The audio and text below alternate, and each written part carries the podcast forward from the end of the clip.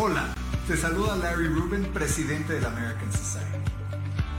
Hola, soy Adri Marín, vicepresidente de American Society. Hola, mi nombre es Patricia Kelly, soy chair del Events and Image Committee de la American Society. El American Society fue fundado en 1942 por el entonces embajador de Estados Unidos en México, el embajador George S. Messersmith y líderes de la comunidad americana. En 1942 se fundó la Biblioteca Benjamin Franklin y aparte de eso, el American Society empezó a buscar y recaudar fondos para apoyar a México en la Segunda Guerra Mundial. A lo largo de los años, el American Society ha venido haciendo acciones contundentes en apoyo de la relación bilateral entre México y Estados Unidos. Hoy la comunidad americana son más de 2 millones de norteamericanos viviendo en México, miles de empresas americanas creando cientos de miles de empleos para mexicanos y americanos. Vale la pena mencionar que México alberga a la comunidad norteamericana más grande del mundo y les comento orgullosamente que somos un espacio plural que promueve la diversidad, la inclusión y el conocimiento. Somos una organización apartidista, no lucrativa y además apoyamos muchas acciones de las más de 110 organizaciones filantrópicas que apoyan a la comunidad mexicana. Totalmente. Aparte de eso, nuestro presidente honorario siempre ha sido y es el embajador de Estados Unidos en México. John F. Kennedy, cuando visitó México en su visita oficial, pronunció unas palabras clave en esta relación bilateral. Ladies and gentlemen, we're very grateful to you for taking part in this ceremony. I want you to know that uh, you are part of us and we part of you, and I appreciate this opportunity to reaffirm the solidarity which binds all of us together, particularly at this time of year. Como dijo John F. Kennedy ante the American Society, porque tú formas parte de nosotros y nosotros parte de ti. Qué bueno que nos acompañas hoy. De verdad esperamos que disfrutes mucho lo que vas a ver a continuación. Este evento fue llevado gracias al esfuerzo de nuestro staff, de nuestros colaboradores y de nuestros aliados. Como sabes, en los últimos meses en este entorno eh, eh, virtual, digital, nos hemos esforzado por llevarte contenidos relevantes, interesantes, diversos y que aporten en tu día a día. Hoy agradecemos muy especialmente a nuestros aliados. Constellation Brands, Dow, 3M, EY, PwC, Arcos Dorados, La Moderna, Standard Poor's, Bristol Myers Squibb, American Express, Axalta y Honeywell. Los invitamos a formar parte de esta gran familia y les reiteramos que en la American Society todas las nacionalidades son bienvenidas. Welcome. Bienvenido. Become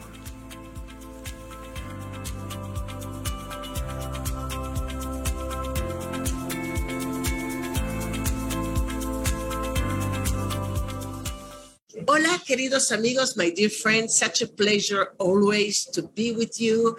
American Society, Larry Rubin, our president. And you know, meraki is, is a word in Japanese that means to put the soul, to put the heart, the creativity, the love in everything that you're passionate about. It's leave this mark of you in everything that passes by your hands and your life and that's Meraki. And it's a beautiful word in Japanese. And here with me now today, I have the pleasure of having um, Charles Fisher.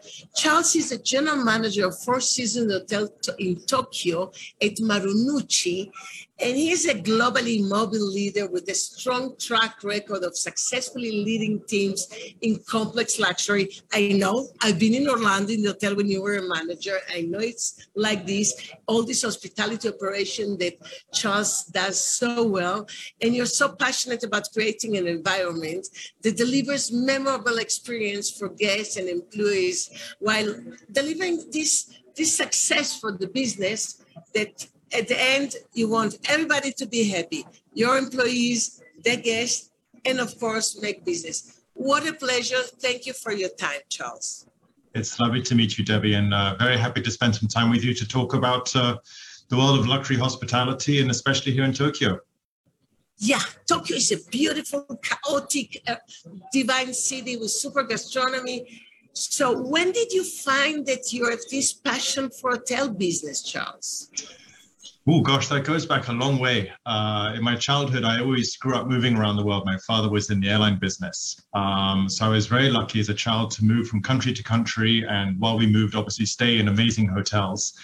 And when it came to think about what to do with my life, um, as most dutiful sons, you know, I thought, well, I'll follow my father's footsteps and go into the airline business.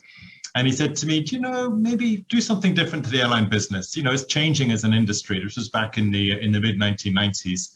Um, and I thought, well, if I can't travel around the world with airlines, maybe I can travel around around the world with hotels. Um, and that's really how I landed into it and went to university in England, studied it for four years, uh, graduated on Friday afternoon, and was very lucky to join Four Seasons the following Monday morning. And that was, uh, what, 22 years ago now. Um, and I've had the pleasure of being able to move around the world with the company and experience all these amazing locations and cultures, all the while building, hopefully, uh, great experiences for the team and the guests.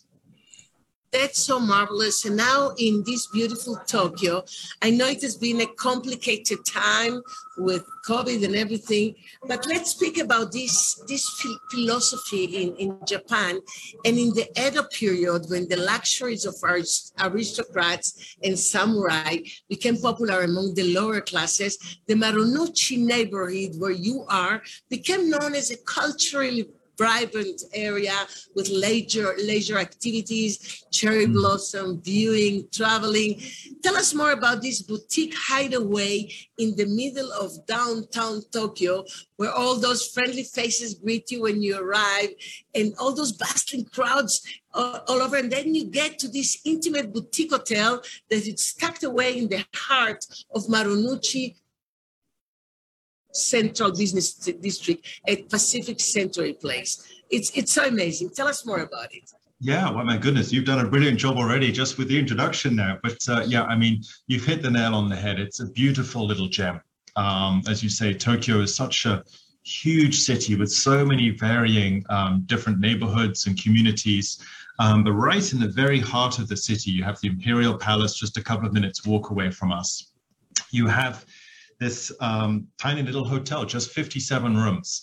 Um, and we are sandwiched right between the districts of Marunouchi, which is the luxury part of uh, town, right next to Tokyo Station. You can see the bullet train right behind me, Shinkansen, in and out all day long. and uh, and right next to us from the other side is Ginza, which is the premier shopping district in town. Um, and so the location is wonderful because whether you're coming in for you know uh, shopping and enjoying the city, or whether you're coming in for business, it's it really is the very heart of the city. But the beautiful thing about the hotel is, as you mentioned, it's the size of it. Uh, most hotels in the town in the town are 150, 200, 300, 400 rooms. Um, and being only 57, we have this unique ability um, to really provide an experience for our guests that is truly personalized um, and, and unique. Um, not too many hotels in town. You know, you can walk through the lobby and the front desk team know who you are um, and will engage with you directly, um, not even having to look into the computer to check anything about you. They, they just know the 57 rooms and the guests who are staying with them. Um, and our philosophy in the hotel is really built around the, the, the, the concept of omotenashi. Um, and that is all about Japanese hospitality, welcoming guests to the hotel as if it's our personal home. Um, and, you know, with a small team that we have here, everyone is so passionate about treating the guests here as if they are staying in their home versus just an employee within a hotel.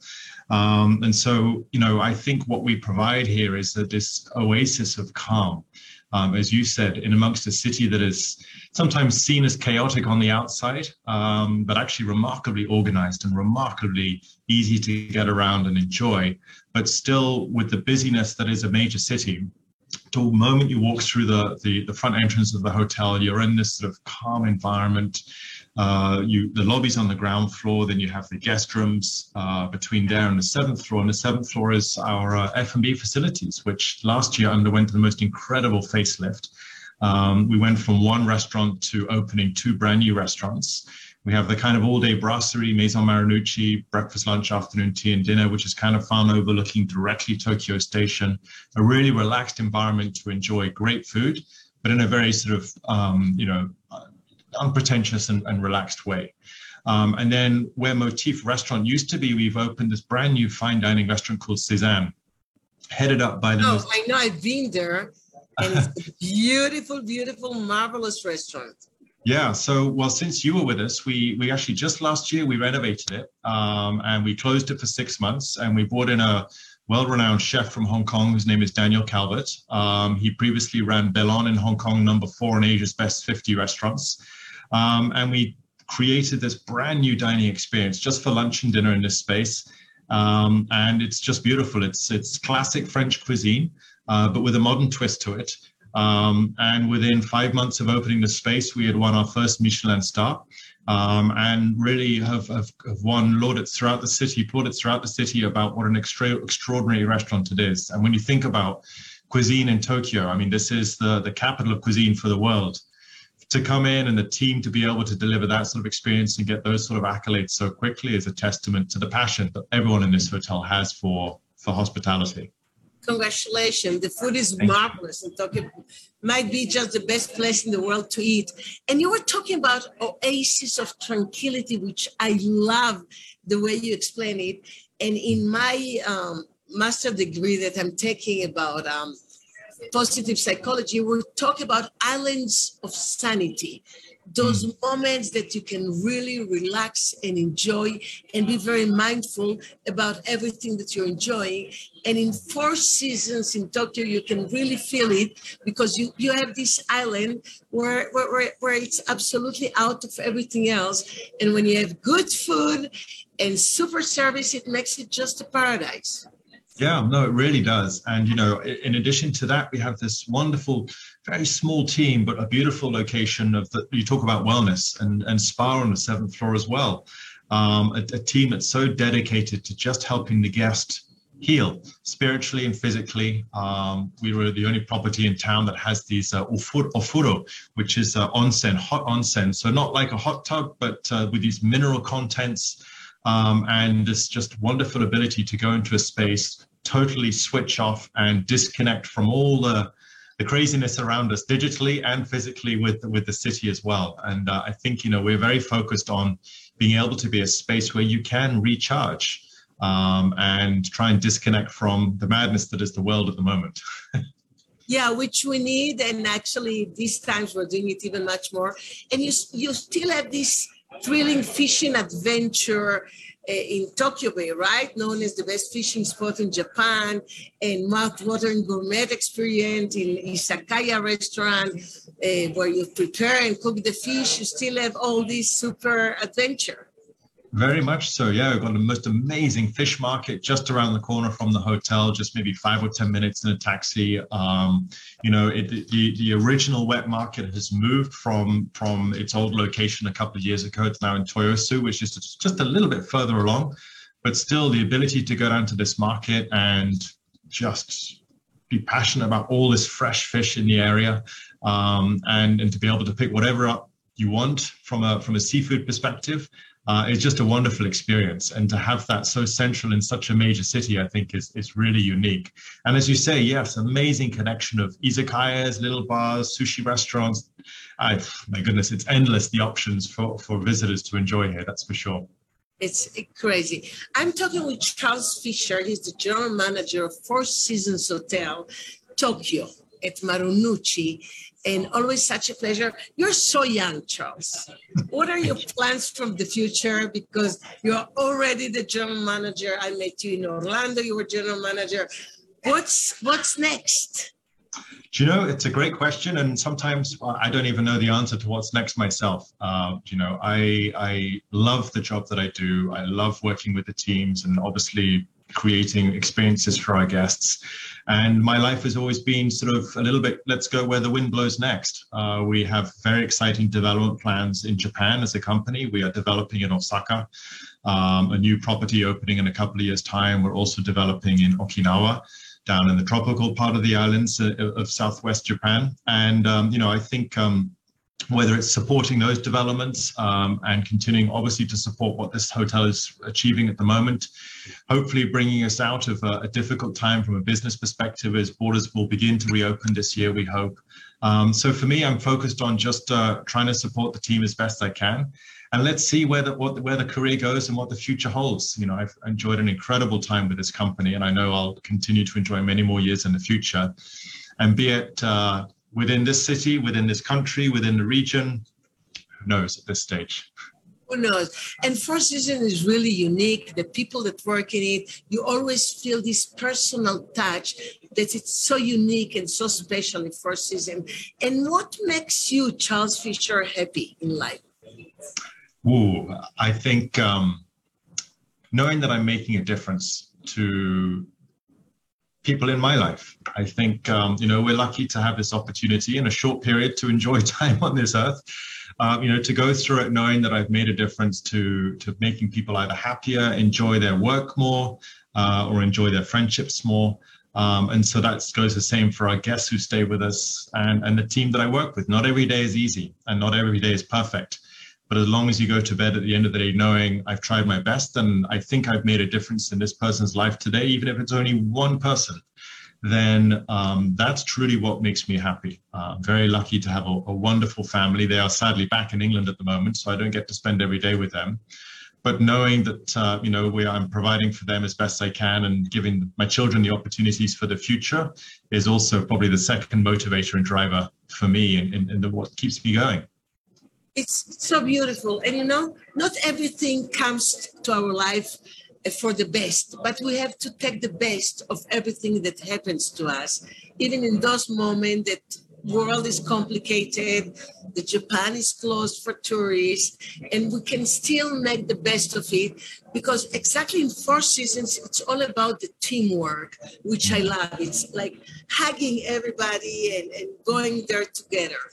Yeah, no, absolutely right. Um, and as I said, you know, as you correctly said, sometimes it isn't always the best. Uh, and the role of a general manager and a leader is to say, yeah, it's not easy at the moment, but let's find the positives. Let's find something that we can hold on to that keeps us going, um, and we'll we'll get through this together as a team. Uh, and I think uh, that is probably singly the most important thing we must always keep in mind that uh, you know there, there is light at the end of the tunnel. Stay positive, and uh, the rest will fall into place when the timing is right.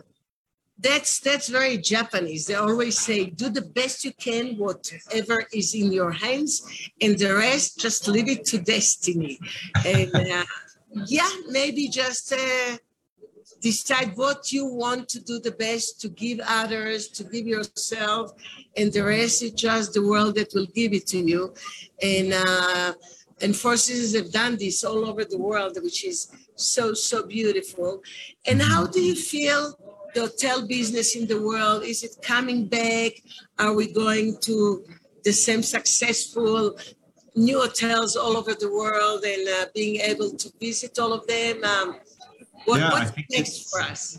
I think it's varied. You know, I mean, coming out of obviously a very, very difficult two years uh, for the industry, especially. Um, and you have varying rates of recovery in different parts of the world. Just as we're beginning to see, you know, some good growth in, in the Americas region and Europe's beginning to come a little bit better. Um, Asia Pacific, you know, with our surge at the moment, sort of going back in the other direction, unfortunately. But I think um, what over the last two years, despite all the disruption, what it has built up is a hunger in, in people to start traveling again, and that realization that my goodness, we were so lucky to be able to just jump on a plane and go wherever we want, provided we had the right documents uh, and enjoy these amazing experiences. And for the last two years, the majority of the planet has not been able to do that.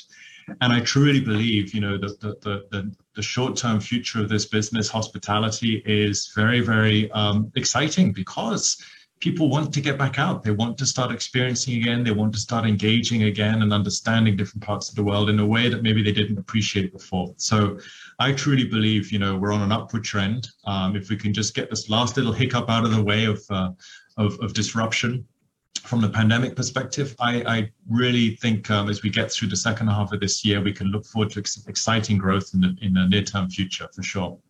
So you feel that now we will appreciate more life and hotels and traveling and all this hedonistic world that maybe we didn't appreciate enough? I would like to think so. I mean, obviously, I can only speak to how I would would approach it from my mindset. But I think, yeah, I think, um, you know, when when something is taken away from you that w- was always easy to have, it does make, on the whole, it should make you pause and say, hmm, maybe I should appreciate this a little bit more in the future because I can't have it anymore. Um, and so that adds meaning to travel. You know, why, why do I do it? What is it I want to get out of my experience? And I think in Four Seasons, we're very much focused on this. And as people begin to start traveling again um, across the borders and around the world, um, what is the, what is the meaning for that travel and what is it we can do to make it even more special as we begin to welcome our guests back? Yeah, maybe it's the moment to look for more more in our life in giving and in the hotel business. I just spent a few days in colombia at the four seasons in bogota which is absolutely beautiful. The food was great. Nothing like japan but the food was very good. And it's always this kind of let's enjoy life let's enjoy the moment. And i think today more than ever we understand the importance of mindfulness and really being there today now in this moment. Not in the past not in the future. And in hotel business it's so much so because you go there you spend the time and you enjoy every second of it. So yeah. yes i agree with you. Yeah, absolutely. And you know, I just had a conversation this week about uh, a contact out in the countryside, not far from Mount Fuji, um, trying to to find ways in which our guests, when they do start traveling into the country, you know, how do we connect them with local communities? How do we connect them with a local experience where they can go and spend a day in a village in the middle of the countryside and learn about life in, in, in rural Japan, uh, be it from a farming perspective, a, a fruit picking perspective, a sake brewing perspective, so we're trying to build this experiences where, yeah, it's not visiting Japan isn't just about coming to, to Tokyo and eating great food. Um, it, it, it's so much more than that. And so how can we provide this amazing experience where guests can get out there and, and get a little bit deeper into the culture um, of what it's like to live in Japan as well?